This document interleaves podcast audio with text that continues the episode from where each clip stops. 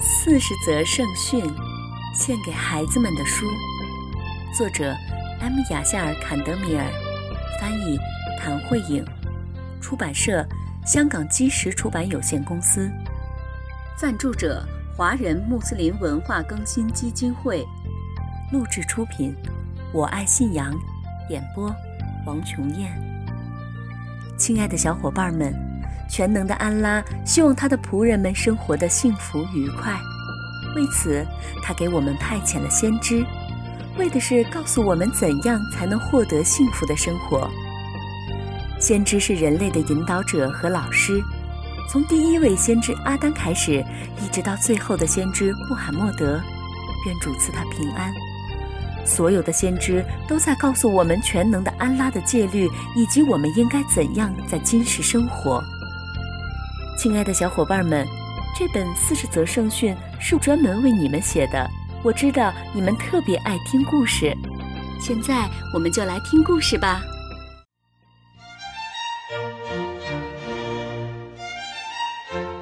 乐园里的邻居。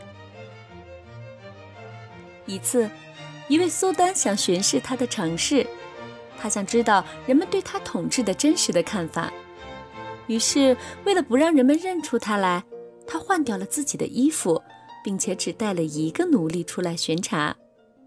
那时正是冬天，天气很冷。苏丹走进一个小清真寺，看到两个人正坐在墙角打着哆嗦。这是两个无家可归的人。苏丹靠近他们，想听听他们在说什么。一个人说道。等我死了以后，进入乐园，我将不让我们的苏丹进入乐园。要是我看见他靠近乐园的大门，我就脱下鞋子，用它打他的脑袋。另一个人好奇地问：“你为什么不想让我们的苏丹进入乐园呀？”我当然不能让他进去了。你想想。我们坐在这里，冻得浑身打哆嗦，而他却舒舒服服地坐在自己暖和的宫殿里。他既然不知道我们是怎样生活的，那他怎么能在乐园里做我们的邻居呢？我在那里可不需要这样的邻居。这两个人说着笑了起来。